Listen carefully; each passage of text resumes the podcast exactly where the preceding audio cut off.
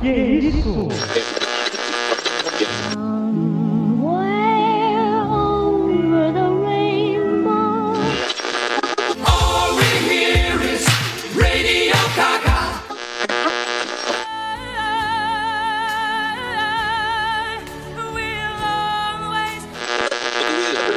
Singing in the rain, just singing in the rain. Oráculo. Oráculo. Oráculo. Oráculo. Oráculo. Oráculo. Oráculo. Oráculo. Oráculo. Oráculo. Oráculo. Oráculo. Você está ouvindo Oráculo Podcast.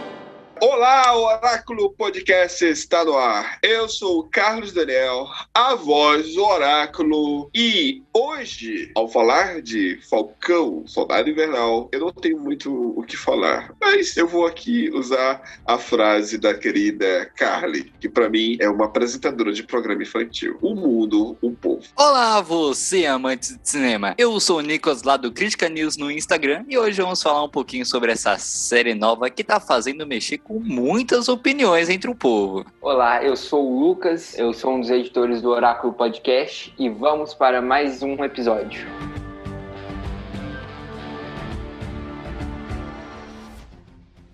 Então, a segunda série da Marvel Studios, agora da Cinematic, que já não é mais Cinematic, e sim, né?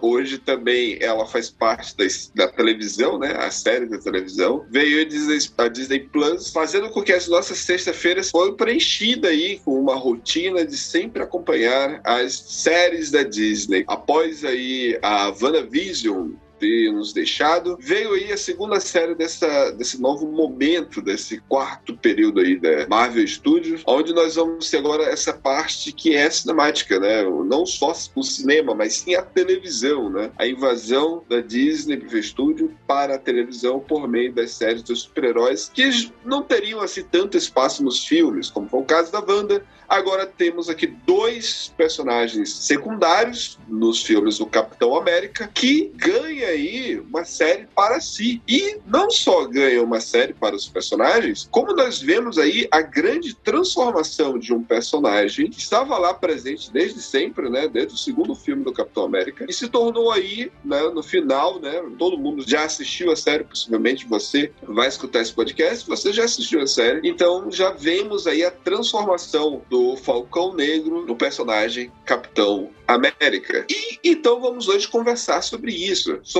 a interação dos dois personagens principais, que é o, o Falcão Negro e o Soldado Invernal, o clima que existia desde as entrevistas entre os dois personagens, os dois atores, na verdade, no mundo real, tipo, sempre em entrevistas eles eram sempre bem entrosados, então viram que ali dava para se fazer uma série. E ganhamos aí essa série. E ao acompanhar, né, essa série, a gente vai ver o desenrolar não só desses personagens, como de mais alguns outros interessantes, que tá tudo relacionado aos quadrinhos. Nesse segundo momento aí da Marvel em séries, estamos vendo que existe aí uma preocupação dos roteiristas em fazer homenagens aos quadrinhos de forma direta. Então isso de certa forma é bom, né? Para quem ama quadrinhos, com certeza essa série em si foi um prato cheio, porque teve muita coisa boa. Acredito que o Lucas e o Nicolas vão ter muito mais a contribuir ao comentar sobre as partes dos quadrinhos na série. E agora, para a gente poder entrar aqui, tipo, na conversa, eu quero, antes da sinopse, perguntar pro Lucas e pro Nicolas. Vocês gostaram da série? Olha, eu gostei muito da série. Eu tive uma experiência muito melhor assistindo do que WandaVision. Isso é inevitável comparar as duas séries. Mesmo que as propostas das duas séries sejam muito diferentes, é, até Falcão e Soldado Invernal é uma coisa mais física, WandaVision é uma...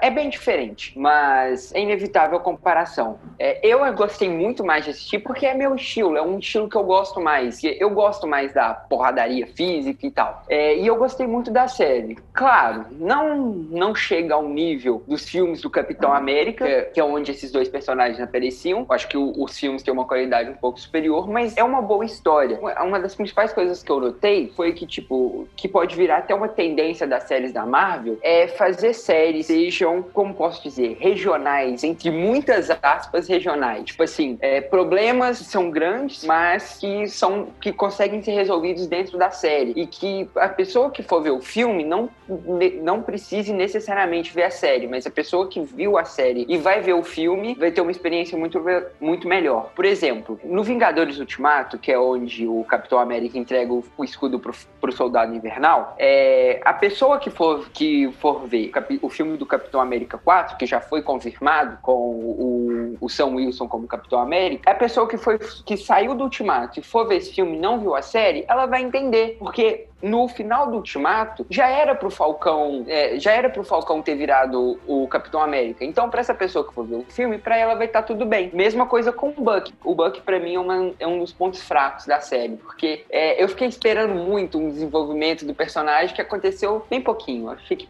que o, o Buck foi muito mal aproveitado. Mas então, a pessoa que for ver o Capitão América 4 vai ficar de boa com ele. Quase todos os personagens que apareceram nessa série, se aparecerem no futuro, não necessariamente vão precisar muito dessa série. A não ser a Sharon Carter, que também eu achei um, um pouco avulso. Mas tirando isso, gostei muito da série. Pô, a Sharon Carter foi muito avulso, né? É. se, ser... se for ela, né? Se for ela, eu acredito que vocês depois vocês vão comentar sobre isso, né? As teorias Tomara aí, né? Tomara. Porque podia ser qualquer personagem. Não precisava ser a Sharon Carter. Foi muito. Né. Nada a ver. Aleatória. É. Nicolas. O resultado final da série, se olhar ela inteira em si, eu tenho que falar que eu gostei. Não achei fenomenal, não achei excelente, não achei ruim também. Foi um gostei ali, uma, uma nota assim, mais ou menos, assim. E eu tenho que dizer mesmo que o foco das cenas de ações estão bem coreografadas, não estão ruim. A nota, assim, se a gente for olhar as cenas de ações, estão boas. É, eu ainda achei que aquela técnica de cinema de fazer vários cortes em várias cenas, que isso facilita muito mais por questão de trabalho em relação a tempo e dinheiro, que é aquele modo chato que a gente já tá acostumado em ver que tem um soco aqui, tem um corte de câmera, tem um soco ali, um chute ali, uma voada ali, já tem 40 cortes. Isso incomoda um pouco, é a única coisa que me incomodou mais nessa série do que em WandaVision, que não teve muitos cortes, e por uma série de ação eu senti um pouco dessa falta de redução de cortes. Porém, a outra proposta de conseguir adaptar um novo, que é esse negócio você falou das regiões, de mostrar que aquela região, aquele problema problema conseguiria ser resolvido. Ficou legal, não ficou uma coisa ruim. Eu gostei muito, pode falar o que foi, mas do John Walker. Eu gostei muito do personagem. Ele ficou um ponto alto para mim. Eu acho que chegou um episódio que eu tava mais querendo ver a série por causa dele, não do Falcão. E outra coisa também que me deixou um pouco a desejar, que eu não também posso negar, é que o roteiro decidiu focar algumas coisas e começou a focar em outras, mas do nada decidiu parar. E outras nem sequer deu muita explicação, como por exemplo a Sharon Carter, que tava ali, mas não tava. Eu sei lá porque ela tava ali depois de um tempo. Só tava ali fazendo papel e recebendo dinheiro dela. E o outro lado é que o Buck realmente merecia muito mais atenção. Eu achei ele muito omitido ali pelo universo apresentado. Então tem bastante coisa pra gente ver aí. certo, certo. Olha, é, assim, eu achei a série corajosa em muitos aspectos. Abordar temas que não é muito comum da Disney. Não é, não, talvez não seria nem interesse da Disney. Deu pra sacar isso logo no começo. No começo eu achei, opa, peraí, olha só. Ah, o lance ali do banco, sabe? A ir no banco, o cara não ser reconhecido e, e o cara ser negro, aí ele demorou para poder. Então, tipo assim, opa, vai tocar nisso? Sério mesmo, Disney? Vai tentar? E aí foi no primeiro episódio, foi no segundo episódio, aí ainda mais a entrada do... aquela cena que ele tá na que ele vai visitar o Isaiah, né? O Isaias lá, foi o primeiro, o primeiro soldado, e aí ele chega lá e, e os policiais tentando abordar ele e achando, perguntando pro Buck, ah, você tá sendo incomodado por esse negro? Aí esse caramba, olha só, olha a qualidade desse roteiro. É, olha a audácia, né? A audácia no bom sentido, tipo, tá, tá querendo fazer algo diferente. Então isso foi muito bom. A série, ela foi surpreendente por por ver que, porra, eles querem levar para esse caminho. E que história show de bola. Então a gente tem que separar muito bem as coisas, né? Tipo, eu gostei disso, mas teve muitas coisas que eu não gostei da série, entendeu? Eu, mas o discurso em si que eles tentaram abordar, tentaram é, abordar, foi muito bom. Tipo assim, eles foram competentes em alguns aspectos, assim, que é primordial. As cenas, como bem destacado, tipo assim, de luta, perfeito. Tipo, no nível do Capitão América Soldado Invernal lá, o primeiro, que, que era um filme de espionagem lá da Marvel, lá no, no segundo momento da Marvel, né? É, e, e, essa série tentou fazer isso, tipo, as coreografias do Sam, cara, tá perfeita, perfeita. Tipo assim, o Capitão América, ele com o soldado, o, o Falcão Negro, as lutas, ele movimentando aquele, aquelas asas, sabe? As duas lutas que ele tem com o Jorge Pierre lá, agora não lembro o nome do personagem, que é o lutador, né? As duas lutas que ele tem cara é incrível, incrível, incrível. Então, tipo assim, é, tem muitos pontos positivos, né? Mas eu vou destacar pontos que eu não gostei mais na frente. A princípio, eu quero destacar apenas pontos positivos. Mas vamos então para sinopse. Qual é a sinopse, Nicolas? Fala pra gente. Dessa vez, dentro do universo cinematográfico, que nessa vez, né, vamos dizer assim, que é ambientada em uma região totalmente desconhecida depois do blip, que é aquela tal transformação que as pessoas voltaram depois de, vamos se dizer que voltaram da vida, assim, depois de passar cinco anos fora,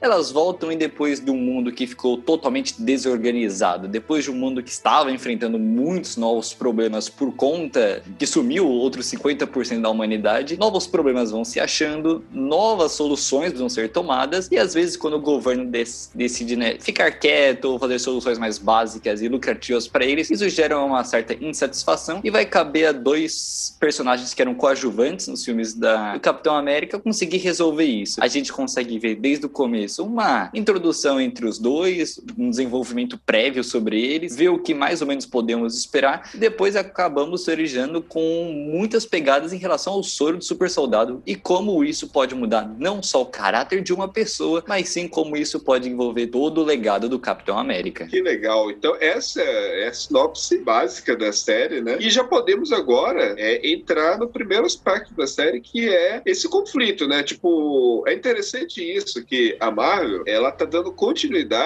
ao universo que eles criaram. Aquele, isso é brilhante, cara, isso é brilhante. Por isso que, por isso que eu, eu, eu amo o cinema e, e eu sempre digo, isso que a Marvel tá fazendo, cara, é algo que nunca aconteceu no cinema. Nunca, nunca, nunca. A Marvel estabeleceu um universo e tá levando esse universo para frente, ou seja, vai se pautar desse universo para todas as suas obras à frente. Isso é incrível, isso é incrível. É maravilhoso. E não, e, e assim, e como o Lucas falou ainda há pouco, quem não assistiu a série, ou quem não assistiu, não vai sair perdendo quando for ver o filme. Parece que ela, ela, tá, ela tá conseguindo fincar bem, marcar o seu território, continuar com o mesmo esquema. Como, por exemplo, o que, que aconteceu? O Thanos estalou o dedo. Quando ele estala o dedo, né, ele tira metade da população do universo. Metade do globo terrestre ficou vazio. Muitas pessoas morreram. Então, o que, aconteceu durante cinco anos? Durante cinco anos, a ONU e outras organizações começaram meio que tentar unificar as pessoas que ficaram. Então, passou a existir muitas é, formas de incentivo para que pessoas de países menos desenvolvidos, menos favorecidos, fossem morar no nos países mais desenvolvidos, né?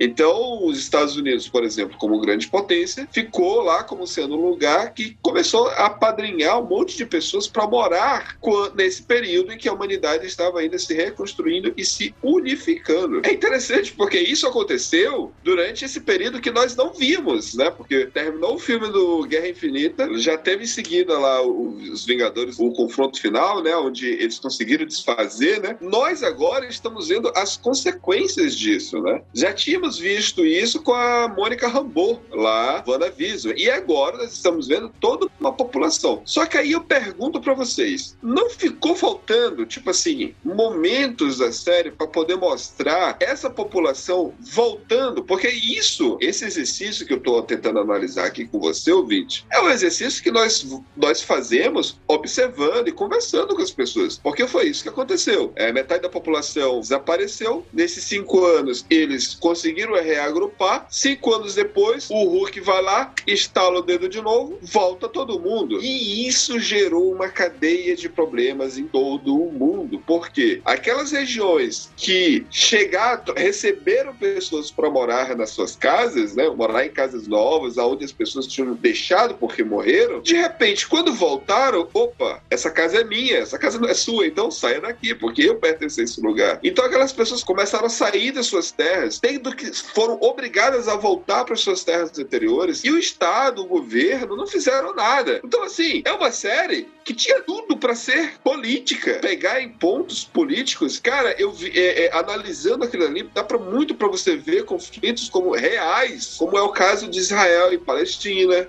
Real, aquilo ali é real, mano. Aquilo ali acontece. Eu, né, eu lembro da época, uma vez, uma ex-namorada minha, a gente estávamos conversando e a gente falou sobre Israel e Palestina. E aí eu me, eu me colocando a favor da, do Israel, né? E ela dizendo, não, mas peraí, então vem cá, é, teve a guerra, tá certo, mas as pessoas moraram lá durante décadas, anos, mil anos. Aí a pessoa vai ter que sair da sua terra agora para entrar outro povo porque aquela terra era destinada a eles. Então, é, de uma forma micro, né? Porque aqui são só cinco anos, a Marvel poderia fazer isso de uma forma brilhante, apresentando pelo menos um capítulo. Poderia ter só um. Aí eu não sei se vocês vão concordar comigo, Nicolas e Lucas. Um capítulo mostrando essa parte política das pessoas voltando, sendo desabrigadas, indo para as ruas, é, lutando para querer receber benefício do Estado, o Estado tendo que acolher. Não tivemos isso. Não faltou isso para tipo assim, para a gente chegar aqui e dizer, cara, tá aí o conflito ideal para série. O que, que vocês acham? Principalmente naquele episódio 5, que foi metade do episódio eles fazendo nada. Podia realmente ter tido esse conflito, porque a maior parte do, do episódio eles estavam lá fazendo nada e tal. Mas concordo com você. E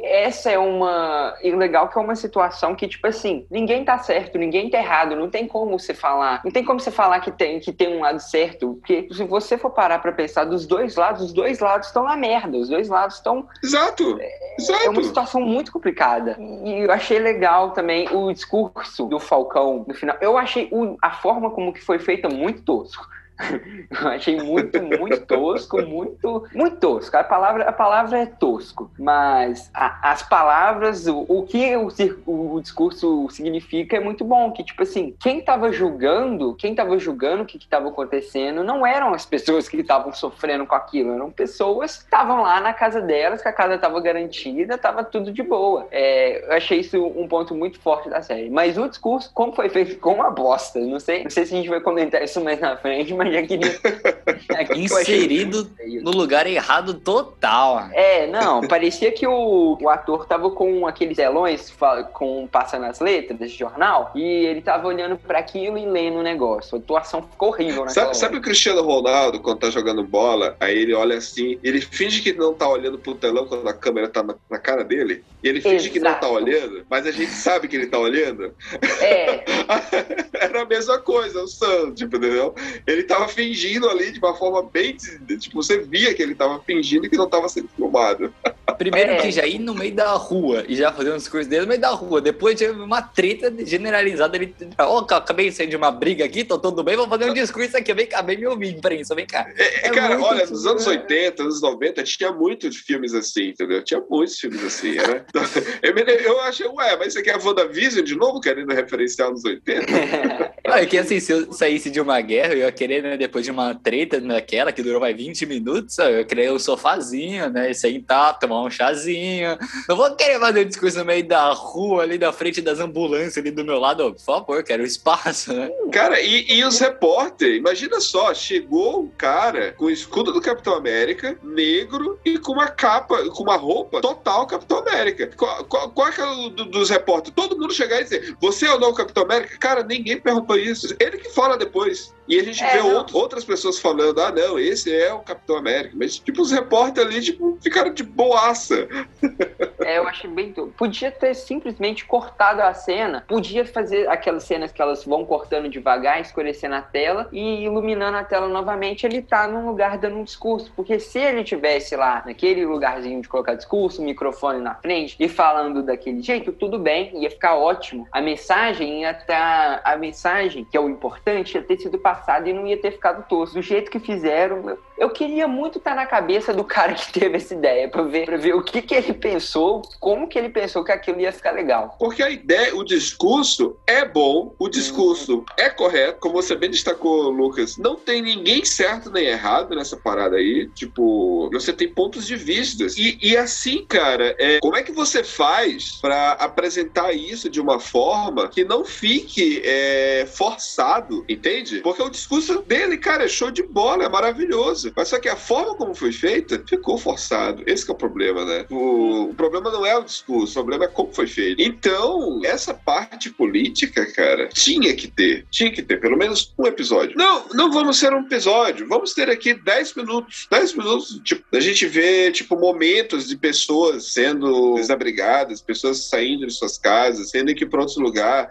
Discursos de governadores e senadores, tipo, não sabendo o que fazer para repatriar, botar essas pessoas nos seus países de volta, né? Imagina os países de os países onde as pessoas voltaram, como que tava, entendeu?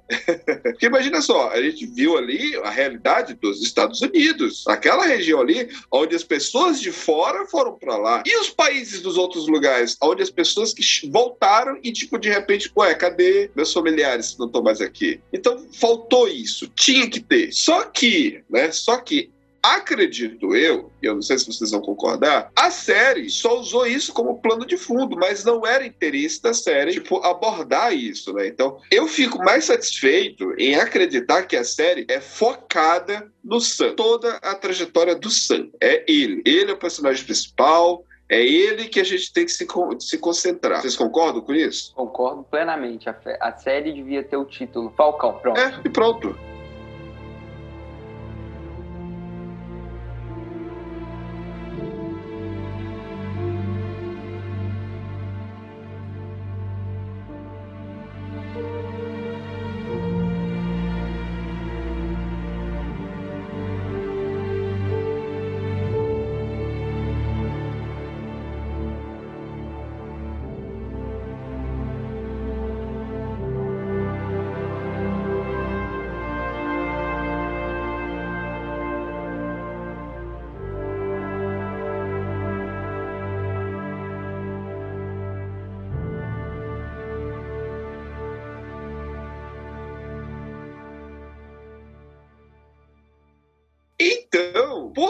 Tratar de uma série de super-heróis. E Marvel, é óbvio, né, que o, a fonte principal para poder criar os seus personagens são os quadrinhos. E acredito eu, acredito eu, que não sou um leitor assíduo de todos os quadrinhos, li muito, mas não tudo. Acredito eu que essa série foi muito competente nisso. Estou errado, Nicolas ou Lucas? Foi, a, de fato, eu acho que é um dos maiores filmes da Marvel que mais realmente adaptou de uma forma mais coesa e realmente quase um Ctrl-C e Ctrl-V. Não foge muito disso daí, não. WandaVision teve mais adaptações do que essa série, já que nessa realmente todos os personagens entraram bem. Dessa vez a gente vê o Zemo, né, entrando oficialmente no universo e dos cinemas aí, como Barão Zemo, que a gente já tá vendo ali. Vimos até ele usando um, meio que um capacete, ou sei lá, o que é uma máscara, meio que é o que ele usa normalmente nos quadrinhos. Vimos aí entrando é, o Mercador do Poder ali e, a cidade de Madripoor,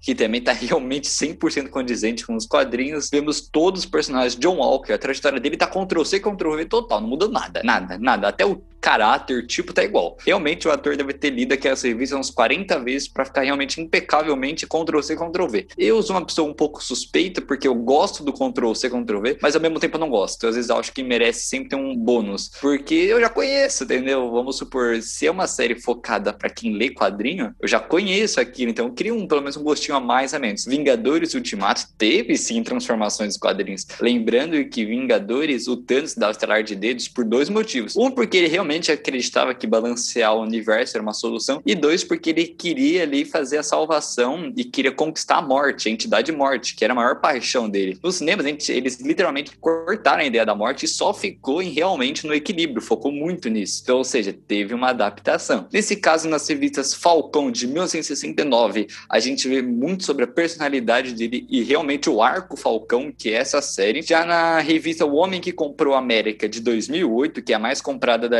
revista que apresenta aí realmente o Soldado Invernal e toda a trajetória dele, que aqui os, é, os diretores não quiseram muito focar nisso os, e os escritores focaram um pouquinho sobre ele em cada filme ali do Capitão América. E também temos uma revista muito importante que é o Império Secreto, de 1974, que ele mostra o envolvimento do Falcão ali se juntando ali com o Capitão América e realmente eles se dando bem no trabalho, o Capitão América chega a treinar ele também. E aqui na revista, né, o Soldado Invernal, o Inverno Mais Novo de 2012, mostra realmente toda a pegada de espionagem que a gente vê muito aqui nessa série, principalmente com a Sharon Carter. Então, realmente tá bem, bem igualzinho mesmo os quadrinhos. É, completando o que você falou, é, respondendo, na verdade. Eu adoro um Ctrl-C, Ctrl-V dos quadrinhos. Pra mim, os quadrinhos, pra mim, não faz... Pra mim, devia ter mais. Se nos quadrinhos já é bom, o quadrinho já fez o trabalho difícil, que é criar história, já tá bom, vai dar certo. Todo, se for pro cinema, todo mundo vai gostar. Eu acho que devia ter mais coisas assim. Sobre os quadrinhos, e agora sobre, mais sobre os quadrinhos, eu não li muito, eu não sei muita coisa sobre esses dois personagens dos quadrinhos, para ser bem sincero, mas eu gostaria de comentar sobre Madripoor, porque assim que apareceu Madripoor, eu pensei que eles iam pelo menos falar alguma coisa de Wolverine. Mas nossa, mas eles podiam ter mostrado, sei lá, qualquer coisa, qualquer coisa do Wolverine. Se tivesse ia... alguém de tapa-olho ali, você já ia vibrar, né? Não, não precisava nem ser o Wolverine. Podia ser, sei lá, alguém falando de um cara doidão que veio ali e arrumou uma briga, sei lá, qualquer menção. E eles foram no bar que ele vai, que é o Princess. Eles vão no é bar princesa, que o. né? O, o, É o princesa. o, nome do bar é princesa, não é isso? É, eu acho que é, princesa, que é só princesa mesmo. E eles vão lá, podiam ter falado qualquer coisinha já ia ser bom, mas enfim. Mas, pelo menos, como já citaram o Madripoor e como já foram no bar, o Princess, com certeza a Marvel já tá com planos de inserir o- os X-Men, já, já é um bom indício. E outra coisa, o Nicolas falou da, do- da máscara do Barão Zemo, que pra mim aquilo foi um dos maiores fanservices da obra, porque ele colocou único e exclusivamente pra ficar parecido com os quadrinhos, porque ele não tinha necessidade nenhuma de colocar aquela máscara, não teve explicação nenhuma. Foi totalmente é. inserido ali só pra fazer a cena. Só, único e exclusivamente. Totalmente desnecessário, né, mano? E foi legal, foi legal. Ele fica com muito mais cara de vilão com aquela máscara, mas, tipo assim, É. não tinha necessidade nenhuma. Isso é verdade, isso é verdade. É, é o oposto do. Não é, não é querer comparar, mas tipo assim, enquanto que lá no Quadrão Suicida, lá, Will Smith tinha que usar a porcaria da máscara, ele tira. Aqui o Zemo não precisava usar máscara e bota. É, todo mundo já tinha comprado o Zemo sem máscara, que por sinal adorei ele na série, achei muito legal. Zemo é meu favorito nessa série. Acho que para mim também. Pra Sério? mim também O Zemo, meu, o Zemo é impecável. O ator é. Nossa. Mano, Dou até um prêmio bom. Eu pra ele. gosto desse ator, eu gosto desse ator desde quando ele trabalhou lá no, com Tarantino, no Bastardos Inglórios. Ele, ele tá lá no filme do Bastardos e eu acho ele muito bom, eu acho ele muito bom mesmo. Eu gosto dele como ator. E, e- Ele e o rouba a plot dele, desde quando surgiu o, Guerra, o Guerra Infinita, não, o, o Guerra plot Civil. dele, que é o conflito, é Guerra Civil, né? O conflito dele é super interessante, né? Tipo, ele, ele é um personagem muito bem construído. Forçado nessa série, forçado, mas ele é muito Ah. bem construído. Pra mim, ele rouba a cena e até eu senti falta dele ainda depois que de uma hora de outra ele some, né? Ali depois não quero mais nem mais saber dele. Ele vai pra prisão lá. Eu achei, eu achei que as mulheres iam matar ele lá, sinceramente. Que, eu achei que elas iam passar a faca. Mas é a Disney, né? Não, não iam matar o cara do nada assim. E ele vai voltar com certeza. Porque Não, depois- não mata ele não. Não, mata, não se matar a cena, acho que eu mesmo ia até a Disney e jogava uma bomba lá. É, não, não, não. Já que vocês tocaram nesse ponto, então eu, eu, eu já, eu já faço a pergunta aqui. Qual foi o personagem que vocês mais gostaram e qual o personagem que vocês acharam mais fraco, mais menos desenvolvido? Pra mim, acho que foi o Zemo. Acho que o próprio Zemo foi. Porque é, uma, é tudo uma questão de expectativa e realidade. A minha expectativa quando o Zemo apareceu, ela falou: ah, ok, o que ele me entregou foi incrível, adorei o Zemo. É, e o personagem que eu menos gostei tá diretamente ligado com esse expectativa e realidade. Eu tinha uma expectativa muito alta no Buck. No primeiro episódio, ele entregou essa expectativa. Foi muito legal o Buck no primeiro episódio. Mas com o decorrer dos episódios, ele foi ficando muito emitido. Então, pra mim, um dos piores personagens foi o Buck justamente porque eu tinha uma expectativa muito alta nele. Então eu acabei me frustrando um pouco. Eu já realmente vou concordar que o Barão, nossa, não, o cara é sensacional ali. Ele realmente consegue roubar a cena. E eu ainda acho que, ó, teorizando aí pra gente falar que não tem teoria séria, eu acho que os próximos filmes aí que vão vir na próxima fase, que deve ser aí o Sexteto Sinistro, que de sua vez tem o maior vilão como centro aí, que é o comandante aí dessa pegada dos vilões, que nos quadrinhos é o Norman Osborn, lá da, do Homem-Aranha, que nesse caso é da Sony, então como eu acho que ele não vai vir pra Marvel, eu acho que vai acabar sendo o próprio Barão Zemo que vai controlar esse Esquadrão Sinistro. Então eu quero muito ver isso, eu quero muito ver isso. Mas eu gostei muito, quero menção honrosa ao John Walker. Eu achei a atuação dele muito boa. A gente viu que a atuação dele é boa a partir do ponto em que o ator teve que se mudar de cidade por conta de inúmeras ameaças que ele teve no Instagram.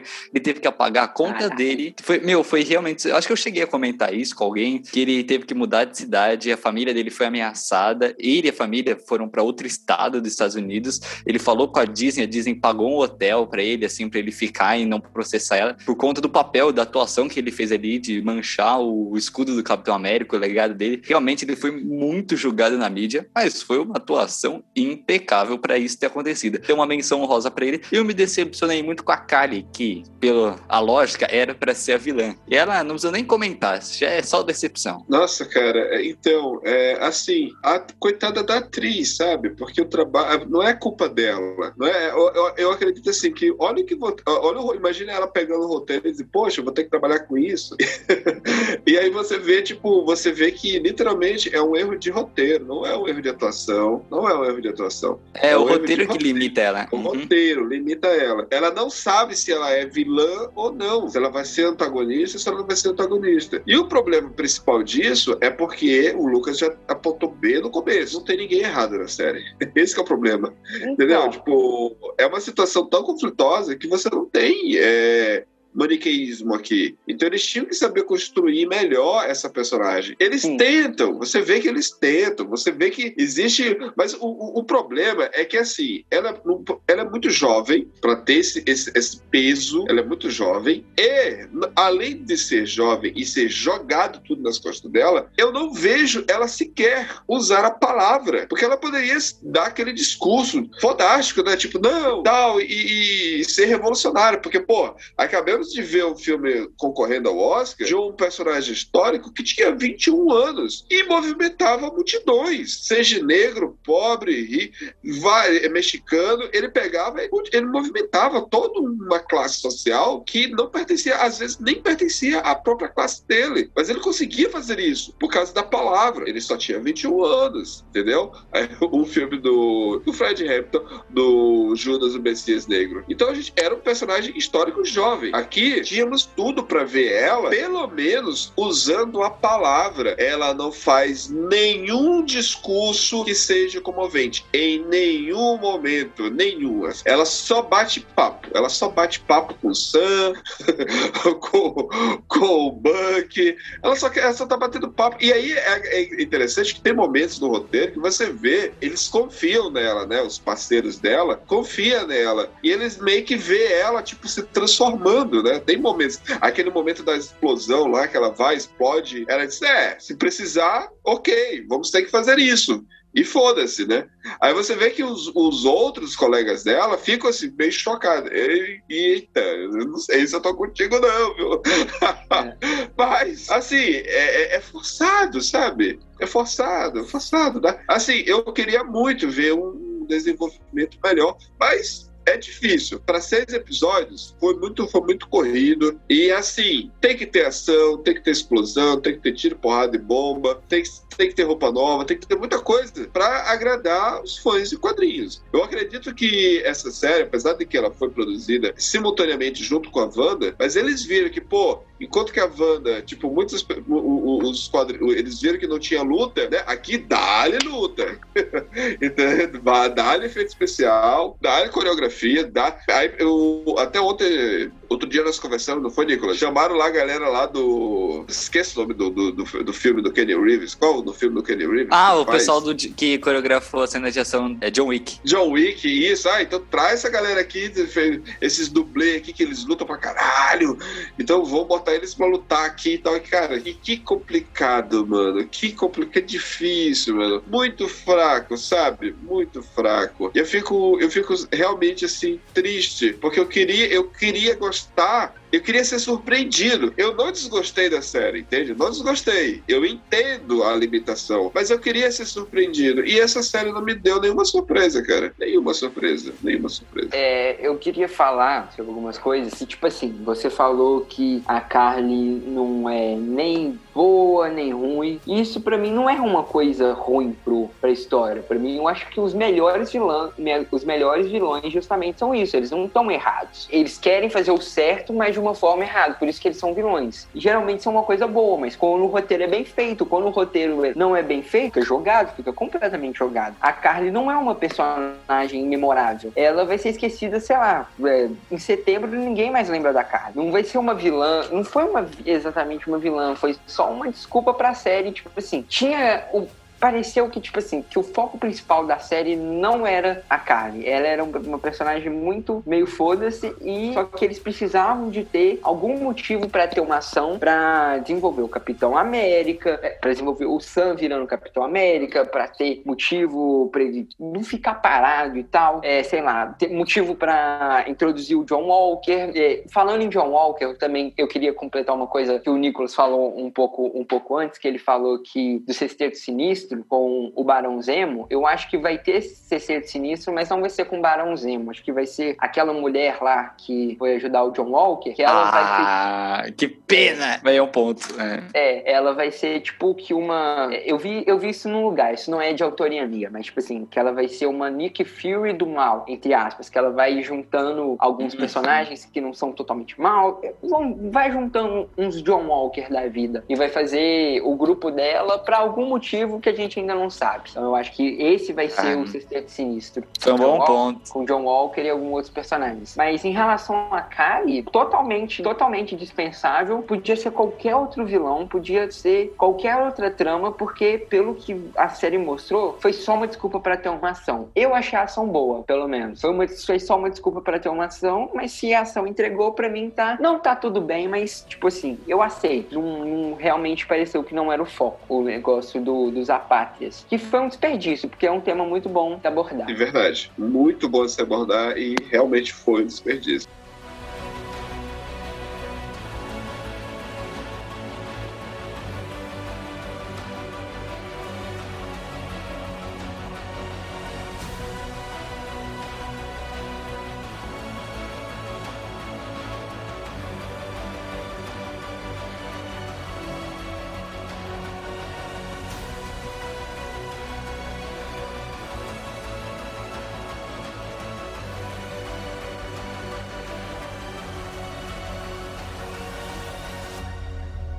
E aí, essa série, imagina só, é uma série que tá tratando aí de personagens secundários do universo Marvel, né, cinemático, e também traz personagens assim que nos filmes não teriam espaço, né? Não teriam espaço. Vimos a criação de um grande personagem que eu acredito que com certeza vai ter espaço no filme, que é o John Walker. Ele vai surgir. Antes da gente falar dos outros personagens, esse personagem, ele realmente foi um personagem muito bem construído. Só que aquele final dele, meu Deus, cara, eu, eu, eu, eu, tinha muita vontade de saber o que, que aconteceu com esses roteiristas, esses eram estagiários, porque assim, eles começaram bem, entende?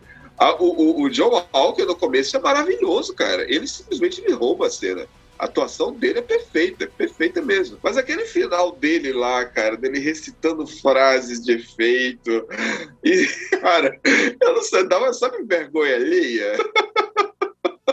Esse cara, é sério, sério, que tu era, virou esse rapaz serelepe. Ainda há pouco tu tava cortando a cabeça dos outros, mano. Mas enfim, enfim, o, o personagem muito bem escrito no começo e, e, termina de uma forma meio que eu não, não me convence a atuação dele no final, mas não é por culpa dele, é culpa do roteiro. Esse problema, essa série, se teve um vilão nessa série, foram os roteiristas.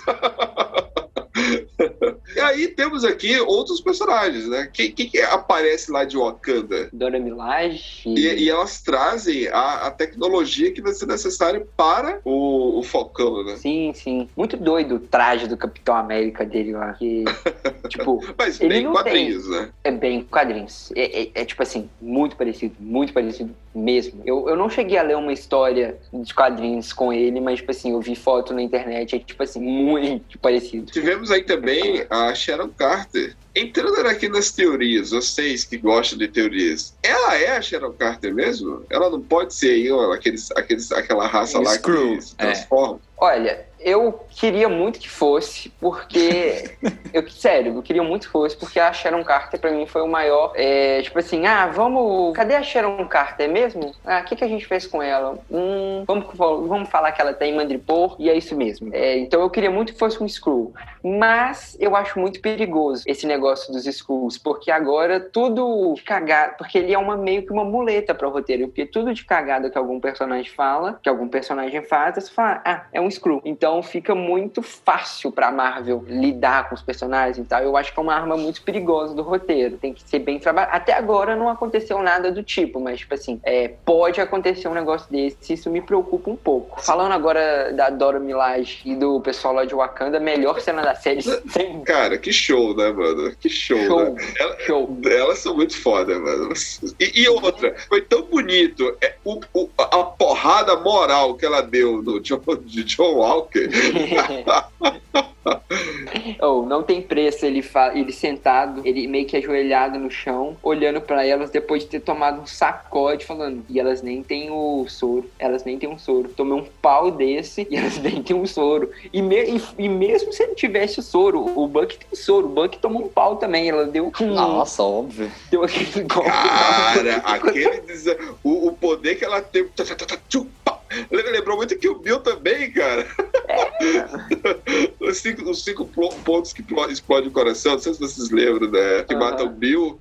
Ela dá uma sequência de golpe assim, tchum, tchum, tchum, apertou uns pontinhos, o braço do cara desmontou, mano. E foi bem sacada genial. E- Que pra mim foi um teste, mas foi legal. Ela, depois de dar um pau em todo mundo, foi lá e pegou o escudo na mão, mas acabou deixando lá. Seria muito melhor Capitão América. Em questão de força, nossa senhora. Eu ainda tive a esperança de ver o Pantera Negra ainda, tá? Eu, eu ainda fi- fiquei até o fim com a esperança do episódio. Pena Sabe que... que, eu, sabe que quando elas apareceram, eu achei que eles já iam, eles já iam, tipo assim, fal- começar a dar algum motivo pro T'Challa morrer? Eu achei que eles iam falar, tipo assim, ah, o T'Challa tá meio ruim e tal, ele tá com alguma doença. É, eu, eu pensei nisso. É uma coisa que eu tô bem curioso. é. Como que eles vão matar ele no MCU? É estranho, porque ela aparece de roupa preta, a Dora Milaje, quando ela encontra o Buck no final de, eu acho não sei qual é, o terceiro episódio, segundo. Vocês lembram que ela aparece em um beco ali, assim? Não- De uma roupa preta.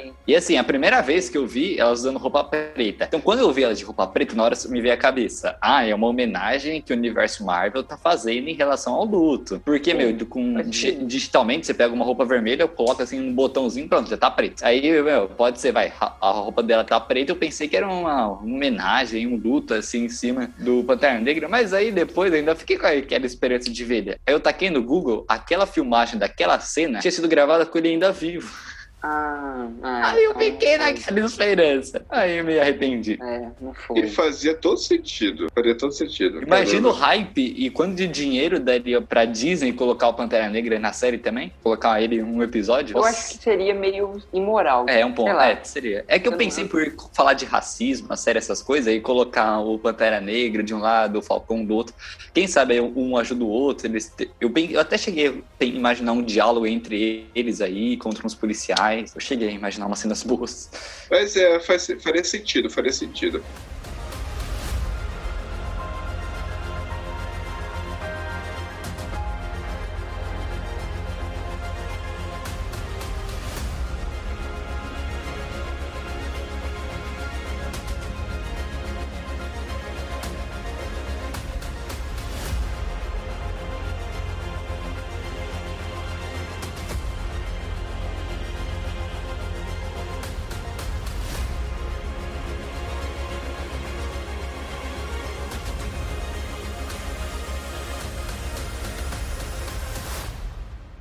Mas aí, aqui, né, nós temos um personagem que esse sim, muito bem escrito, muito bem trabalhado, e assim, ele deu um, o, o, a construção muito se dá porque o discurso dele é um tapa na cara do Sam que ele precisava, né? E depois ele, ele entende, né? Foi muito necessário, cara. Ele foi fundamental pro, pro Sam, né? Que é o Isaiah. O que vocês acharam dele? Muito bom personagem. É, eu não entendi muito bem como que funcionou esses negócios, do, como com a origem dele, é, eu vou pegar então pela origem dos quadrinhos, que ele é uma tentativa de ser o novo Capitão América, tipo assim, depois do Steve Rogers foram tentando fazer, foram fazendo outras tentativas e criaram ele. Eu não sei se é assim na série, porque essa parte realmente eu dei uma boiada, mas muito bom personagem, é muito coerente ele com o medo dele, tipo assim, dele foi, ele ajudou pra caramba, e mesmo assim ele não é reconhecido igual o Steve Rogers foi. E ele fala isso a série inteira, e vai construindo esse. que o problema dele era não ser reconhecido e tal. Vai construindo ele sendo. ele com esse,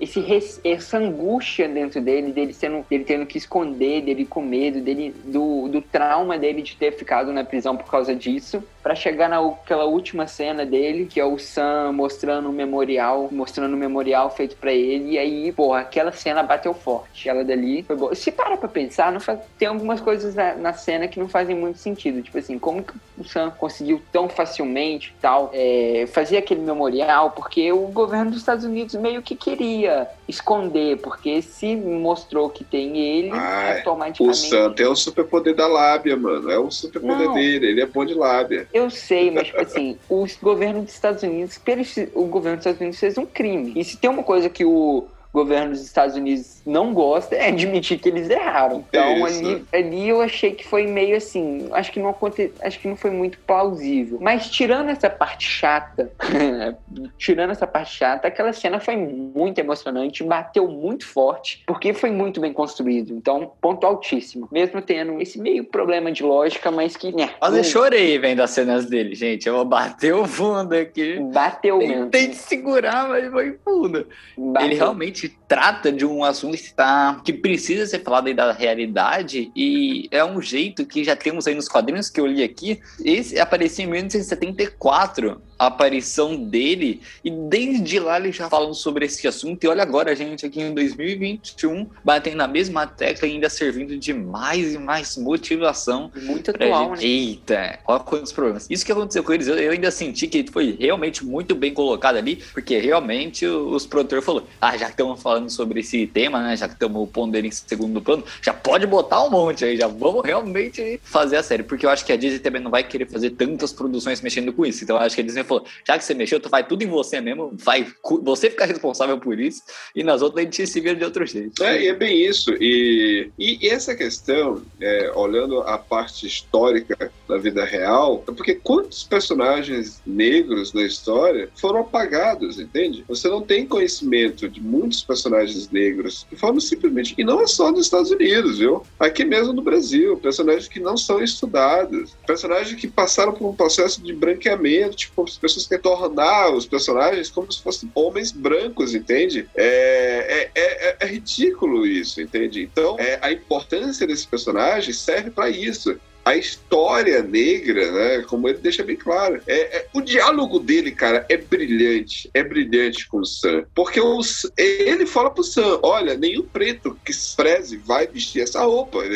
Ele joga isso na cara do Sam. Só que aí depois, cara, eu acho muito brilhante o Sam depois falando: olha, eu construí esse país o meu sangue foi derramado, meu e de muitos outros negros. Então, eu não estou lutando pelos homens brancos, mas sim pelas pessoas que construíram essa nação e eu quero representar as pessoas negras, entende? Então, eu, eu achei isso, cara, brilhante, porque você tem dois, dois pontos de vista de uma única, de um único assunto, né? Você vê que e os dois, sendo que os dois são da mesma etnia, né? Os dois têm a mesma, é, sofre as mesmas dores. Obviamente, o Isaiah sofreu muito mais, né? Porque ele teve sua história apagada. E o Sam, ele quer construir uma nova história. E, cara, e ele foi brilhante, cara. Foi, foi é, é, assim, uma salva de pau pra esse personagem. Foi, foi um momento assim da série que, porra, realmente, uma coisa brilhante aqui que eu tô vendo aqui, que realmente é muito lindo os discursos. Ele jogando na cara, olha, você não tem que. Quando ele chega, a atuação dele, quando o Sam vai levar o escudo, ele só olha assim, olha, isso é que eu tô pensando, então nem se deu o trabalho de abrir. É. eu não quero ver isso. o cara deu um show, cara, um show de atuação, sabe? E assim, com aquele. E com toda a razão, né? Cara, é, é o personagem que eu mais gostei. Tem um outro personagem que eu gostei muito, que é aquele, o Battlestar, né? O amigo do John Walker lá. É, ele dava umas, umas lição, tipo, na cara dele, jogava na cara dele algumas coisas, né? E ele é um personagem que ele, inclusive, infelizmente, ele foi usado para ser o, o Reis, né? O que ocasionou aquela, aquela morte da, do personagem lá. O, quando ele manchou o escudo de sangue, né? Ele manchou o escudo de sangue, foi porque um amigo dele morreu. E ele também era um personagem muito bem trabalhado. Queria ter visto ele até o final, infelizmente não teve. É. é E para mim, a cena do a cena do escudo manchado foi a cena mais que representa os Estados Unidos da, da série inteira, porque é isso que todos os personagens fazem, todos os personagens, todos os heróis, a não ser sei lá, o Homem-Aranha, porque é novo, todo mundo matou. O Sam mesmo, na a primeira cena da série é o Sam matando matando gente pra caramba, pra caramba. No avião, ele joga, ele explode avião, joga o povo, joga o povo lá pra baixo. Tem morte muito pior do que aquela, mas como tá escondido e como não são, como o público não tá vendo, tudo bem. Aí o John Walker vai lá só porque tá na, na frente de todo mundo e era um vilão. Também tipo, dava pra, dava pra passar pano. A gente não, o público não, mas tá errado. Mas eu tô falando. Essa expressão, passar pano, né? É, tipo, o, o, governo dos Estados Unidos passaria muito pano pro, pra ele. Porque, não, tipo, e ele joga, Lucas, isso que você tá falando é real. Porque ele joga na cara deles. Gente, eu só estou cumprindo ordens. Eu é, só estou exato. fazendo aqui o que vocês me ensinaram a fazer. É, é interessante que o Capitão América, o, o símbolo Capitão América, ele, ele tem que ser um soldado. Mas é, os, por que, que o Sam é perfeito? Porque ele não é um soldado, ele é um homem, um humano bom, né? Sim. E aí ele se torna. Também, tem um senso ele, de humanidade ali, né? Isso é, ele também é soldado. E o, o, John Walker, não, ele é soldado, entendeu? Ele foi treinado para isso, ele tem que fazer isso, e assim. Cheio de trauma de Todos guerra. fazem aquelas, aquela coisa ali. Todos matam, todos mancham, mancham suas mãos com sangue, todos é, cometem cometem assassinatos. Na vida real, principalmente, entendeu? Você vê um monte de Estados Unidos pegando pessoas imigrantes, indo para os outros países e assassinando entendeu? Só que ninguém vê, né? Não é ninguém é televisionado. É, por isso que aquele, aquele, episódio é muito bom, cara. Foi um dos melhores episódios, inclusive, quando você vê aquele final, assim. Assim, a série tem muita coisa boa, cara. Tem muita coisa boa. Tem cenas a assim, essência, assim. né? A matéria bruta, se você for olhar assim. É, é. Assim, não é, uma, não é uma série ruim, sabe? Tem coisas assim que, que porra, olha só isso aqui e tal. O, o, é, o problema da série é o roteiro. É o roteiro. Só o roteiro que, tipo, deixou a desejar. Mas esses momentos assim, cara, foi muito bom. Ele jogando, indo lá e dizendo: olha, eu só fiz o que vocês me ensinaram a fazer, entendeu? Então é. eu só estou cumprindo ordens. E, e é aquilo que o Sam diz: peraí, então vai ter hora que o Capitão América vai mesmo cumprir ordem? O Steve Rogers não cumpria ordens. Não, não tanto que Guerra Civil tá aí para mostrar isso.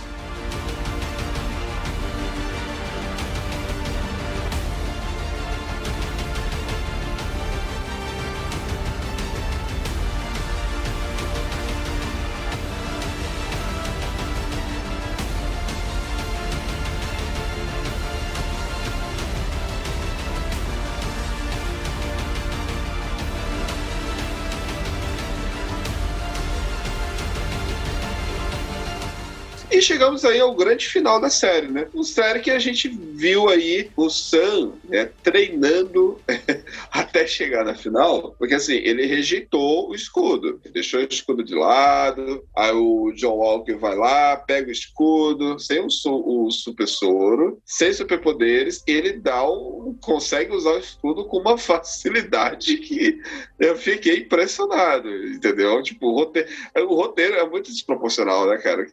Como é que ele consegue usar aquele escudo, mano? Porque o Capitão América, Era o Capitão América. Usa o Capitão América usar aquele escudo ele, ele não tinha dificuldade. Lembrando e que o, o Capitão Walker... América, ele usa o escudo há muitos anos, mais do que uma pessoa viva, porque se pegar pela lógica, o Capitão América usou aquele escudo por 12 anos, ficou congelado não sei quantos, e depois usou por mais 40. Ou seja, calma, o cara usou por muito tempo durante a fase normal, né, de ser humano, sem idoso, que tem dor, né, o... E a gente viu o John Walker usando o escudo com uma facilidade, meu amigo. Depois de uma semana de treino, não, já tô usando aqui que depois de 40 anos. Não. Não. Ô, roteiro. Me não, ajuda, não, roteiro. Não, aí eu tenho que discordar. Também aí também não, né? Lucas, o, Lucas, o, o cara é foda. O cara não é, não é como se, não é como se ele fosse, fosse a primeira vez que ele tivesse vendo o escudo. Ele era amigo do, do Capitão América. Ele ficou mocota vendo, vendo o Capitão América usar o escudo. Só dele tá vendo, ele já deve ter pegado mais ou menos, ó, ele faz isso, faz isso, faz isso. Além de que o Sam não é um cara fraco. O Sam é um cara forte fisicamente. Ele é, ele é preparado fisicamente. O tempo que ele ficou lá treinando foi mais suficiente para aprimorar a técnica, porque ele tinha, ele tinha capacidades físicas para jogar o escudo e tal. Ele forte o suficiente para aquilo e ele já tinha visto muitas e muitas e muitas vezes o Steve Rogers jogando o, capitão, o escudo. Então, para mim, acho que não foi um ponto ruim do roteiro, não. Foi Lucas, se fosse um escudo comum, como é o escudo que o, o John Walker, o Capitão América, usa lá na, no final, que é um, até um escudo meio de, de, que dilata, se fosse um escudo comum, ok. Mas o escudo do Capitão América, o, ma o material dele é muito forte, é muito pesado. É, é vibrânio, não é isso? É, vibrânio. Nossa. Vibrânio, cara, ele não teria aquela Cara, na, na primeira, quando, o, bra... quando a, a, o escudo vem, cara, o, bra... o braço dele tinha ido embora. O, o, soldado invernal só conseguiu parar com o braço de metal no, no segundo Mas filme lá. Porque quem tava, jogando é o, quem tava jogando é o Steve Rogers, que tinha força de super-humano. É, que tinha força de super-soldado. É, aí a questão é como o Sam faz isso. É, o Sam joga com força de humano. O Sam não é. O, o Sam é um cara preparado fisicamente, um cara bem preparado fisicamente. Ele era soldado, treinou pra caramba na vida. Cara, eu acho que plausível. É, não, ele é eu, eu, acho que isso aí, eu acho que daí deve ser muita picuinha da minha parte mesmo. Porque assim, é, não, é, não, é, não é pra se levar. É, não é pra levar como uma nota negativa no final, mas é uma pequena observaçãozinha aí que. Né? É, é, é. Mas enfim, vimos aí a grande e tão esperada aparição do Capitão Capitão América né, negro. Eu já critico aqui de antemão, porque assim, ele não precisava usar o, o, o, esse título de Capitão América, porque o Capitão América já existe. Ele era o ele era o Falcão Negro. Ele tinha que ser o Falcão Negro mais aprimorado, talvez até americano, usando a escudo, a bandeira americana, tudo bem, mas ele poderia ser então, utilizar o, o, a identidade de um símbolo, é, eu tendo a confiar com Isaías, eu, eu, a lábia do, do, do, do, Sam é convincente no final, é convincente, o, o roteiro soube é é, é, é, é, argumentar bem, mas, cara, eu me sinto incomodado de ver ele usando uma roupa de que pertence, eu sempre é um homem branco dos olhos azuis, entende? Eu queria ter visto ele sendo ele mesmo, tendo a sua própria identidade e não o título de que pertence a décadas, a, a, no caso, séculos aí já, no caso, ao outro, ao outro soldado, entende? O roteiro, nesse caso, foi muito bem, é, soube argumentar muito bem, né? Mas é uma crítica que eu tenho sobre ele se tornar o Capitão América. Vocês gostaram do final? É aquela questão, né? É o hype, né? Porque tem que ser o Capitão América, porque Capitão, América, Capitão América 4 vende muito mais que Falcão Negro. Então tinha que ser assim. Eu não tinha, pra, falar, pra ser sincero, eu não tinha parado para pensar nesse ponto que você que você tocou não. De tipo assim do dele dele ser ele mesmo né? Porque ele acabou pegando ele realmente acabou pegando uma identidade que não era dele. Ponto. É. eu, não, eu, não, tenho um argumento. Eu acho que eu não tenho um argumento que eu não tinha parado para pensar nisso antes mas é um bom ponto de, de, se refletir. O final eu assim eu gostei do começo do final. Eu achei que o começo assim eu tava ali naquele um pouquinho de hype eu tava assim, oh meu Deus, o episódio, a tanta esperada sexta-feira, né? Que a gente fica contando os minutos pra sexta-feira dar, né?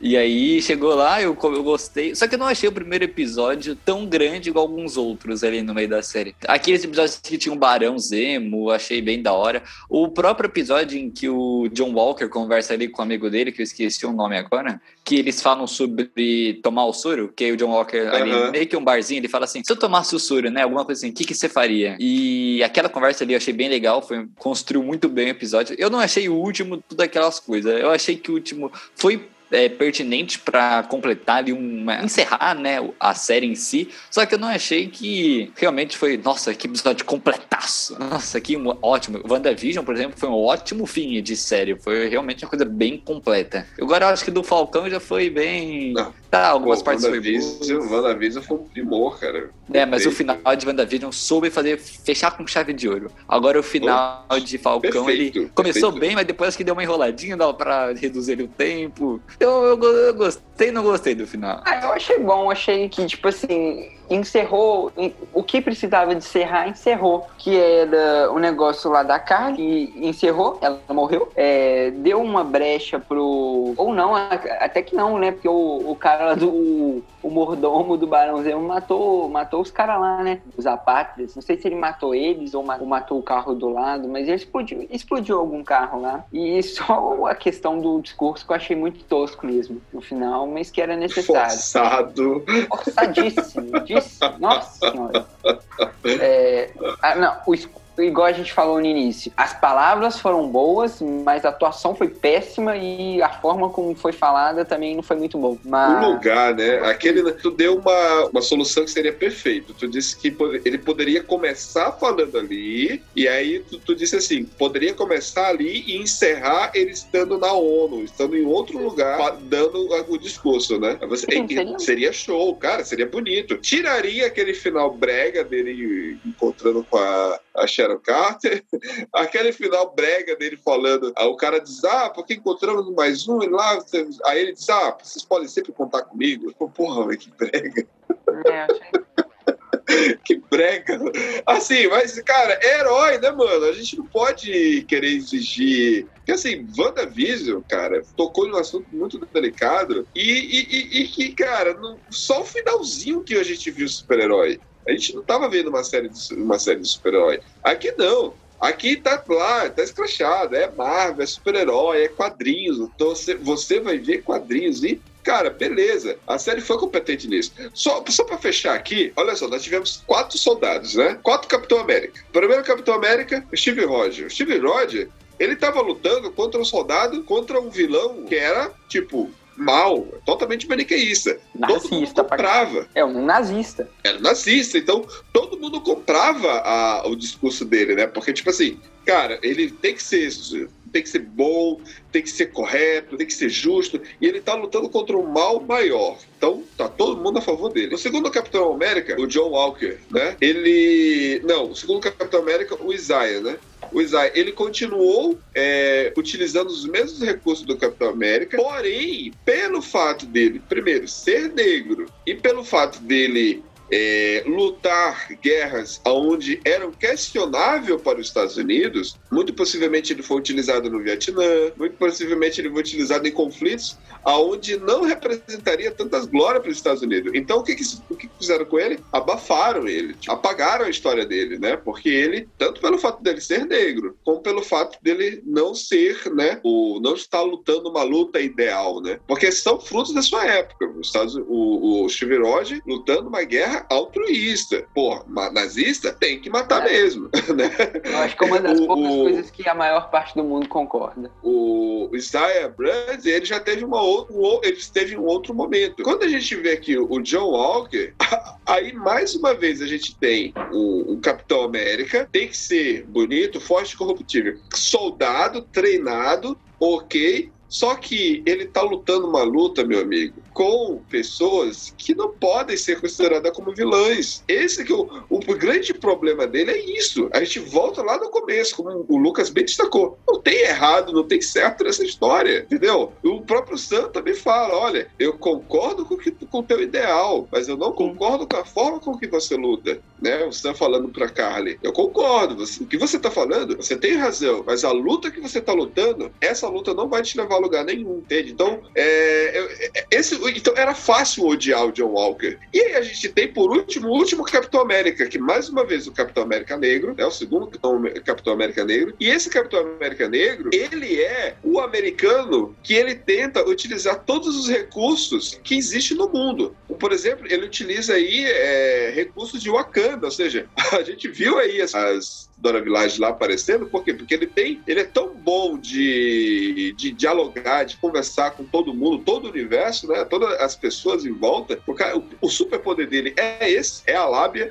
O cara é muito sim, é simpatia e carisma ao extremo, né? Então ele utiliza todo esse recurso para poder mostrar um novo americano. Então, assim, cara, é, é muito complicado a gente julgar essa série e dizer assim, não, essa série é ruim. Ela não é ruim, não é ruim, mas ela foi muito mal trabalhada, porque todos esses personagens, você compra a ideia deles e eles foram muito bem encaixados. Só que o que faltou foi amarrar tudo isso, né? Então aqui eu já dou aqui a minha nota. Eu dou três torres do oráculo para só Falcão e Soldado Invernal, porque assim você tem personagens incríveis, você tem desenvolvimentos de uns de uma forma brilhante, mas você tem um roteiro tão fraco, me tiram. Eu tiro uma torre pelo roteiro. E a outra torre que eu tiro é porra, eu não, cara, eu terminou a série, eu não lembro de nenhuma música. Cara, É. Marvel, Marvel, você tem lá a música do, do Homem de Ferro, você tem a música do Thor, você tem a música do, do Homem-Aranha, entendeu? Você tem a,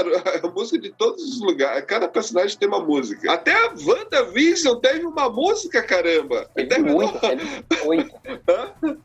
Teve oito a músicas. música, a música lá da Agatha. Mas fica na tua cabeça a música. Mas aqui, cara, não teve nenhuma música. Tanto, e, e- e, assim, e eu sou muito. Eu sou apaixonado por música. E eu queria ter visto assim. Mas na verdade, esse arco todo completo de Capitão América nunca foi mesmo. Sempre foi esse, esse lado mais de espionagem, sombrio e tudo mais. Só que aqui, por se tratar um momento mais é, atual, contemporâneo, poderia ter ele. Teve momentos, diálogos interessantes do Butch e do Buck e do Sam falando sobre cultura pop. Foi legal e tal, mas enfim, então eu cravo aqui, né, três torres do oráculo para a série, porque não é uma série ruim, mas ela se tornou vilã dela mesma, né? Por causa do roteiro. O roteiro foi o grande vilão dessa série. Quantas Eu- torres do oráculo vocês dão pra série? Eu já vou dar três torres e meia. Eu vou dar um pouquinho a mais que você, porque realmente conseguiu, assim, me prender em alguns episódios, mas que eu senti que algumas outras partes estavam ali só jogadas e não precisavam de tanto tempo. Como eu também gostaria ali de uma trilha sonora, meu, até Vingadores, tem tudo tem uma coisinha assim que fica na cabeça. Pantera Negra também ganhou até o Oscar de melhor trilha sonora. E aqui a gente não teve muito, isso foi um ponto bem legal. Os personagens que foram assim jogados assim na narrativa e não teve desenvolvimento, senti um pouco falta e eu acho que é bem justo três torres e meia pra essa série. Eu, eu ia dar três torres e meia, mas eu acho que eu gostei mais do que o Nicolas. Então eu vou, eu acho que eu vou aumentar um pouquinho minha nota. Só pra. Eu acho que eu fui uma das pessoas que mais defendi. Então eu. Não, mentira, eu vou continuar na minha nota. Deu, dou três torres e meias também. Porque eu gostei muito da série. Eu acho que foi muito bom pelo que ela se propôs em questão de ação. Ação tá no ponto, como sempre, né? Em questão de desse universo do Capitão América, digamos assim, sempre a ação é muito boa. É, mas teve alguns problemas, tipo assim, é, para mim, eu desço uma torre só por causa do Buck. Pra mim, o que fizeram com o Buck nessa série não é nem o que fizeram, o que não fizeram, né? Porque não fizeram nada com ele. O mau aproveitamento, o mau aproveitamento dele, sendo que o título dele, sendo que o nome dele tá no título, já desce uma torre, e a outra é por causa que, sei lá, teve algumas coisas que, ficou, que ficaram meio forçadas. Essa questão da música, eu acho legal, mas eu não acho que seja um defeito tão grande. Não acho que seja motivo de ser um defeito da série não ter uma música marcante. Tem série que realmente não marca, que não, que não é necessário. É, mas no geral achei muito bom. Gostei mais do que WandaVision, que no WandaVision acho que eu dei três. Bem bom. E ansioso pro Capitão América 4. Show de bola. Então, aqui somando aqui as nossas notas, 3.3 na- no oráculo para continua firme no oráculo, não cai. Assim, é, não é uma série ruim. Ela, é- eu me diverti. Eu vi muitos problemas, só que, assim, eu não, não, não, foi, não foi também quebra de expectativa. Tipo, eu só queria me divertir, entende? Tipo, eu sabia que, não, é, eu vou aqui para curtir essa série. Eu não, eu não vou querer esperar uma obra-prima, não. Não vou. Pra você e, ouvinte, então... vale a pena. Não, vale. não fique já julgando sem ver. Não, assista. Se você tá na dúvida, assista. assiste. Não vai perder. É que assim, você tá, você tá ouvindo um podcast sobre cinema de pessoas aqui que já assistiram outras inúmeras produções. Então é normal que ao longo do tempo a gente vai achar mais erros do que o normal. Então não vai totalmente direto nisso. Sempre tenha em mente. Assista antes de julgar. Exatamente. Então, fechamos aí a nossa, o nosso bate-papo sobre Falcão Negro e o Soldado Invernal, que é a última, né? Porque a partir de agora ele não é mais Falcão Negro, ele é o Capitão América. Indicações proféticas.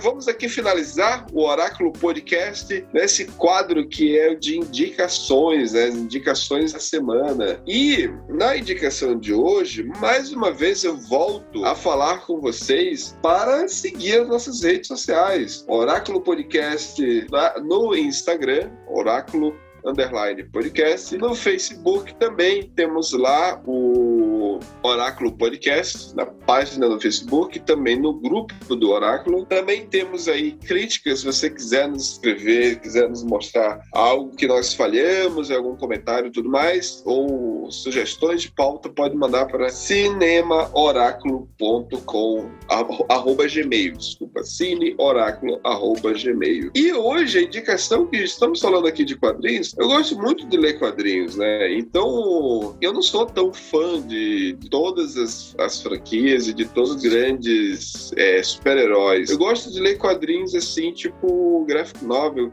Às vezes que não é muito badalado, não é muito conhecido, sabe? Existem artistas que devem ser, tipo, é, reverenciados por fazerem, é, terem seus traços e não utilizar esse, essa. É, não quero usar um termo pejorativo, mas não utilizar o recurso de falar sempre de heróis, né? Mas usar heróis mais mundanos, né? Então, quadrinhos mais mundanos. Eu tô com quadrinhos aqui em mão que eu tava lendo hoje, que é do Jaime Hernandes, né? Um quadrinho chamado de Loucas, né? É uma graphic novel e aí tem vários contos de mulheres, personagens femininas, muito boas.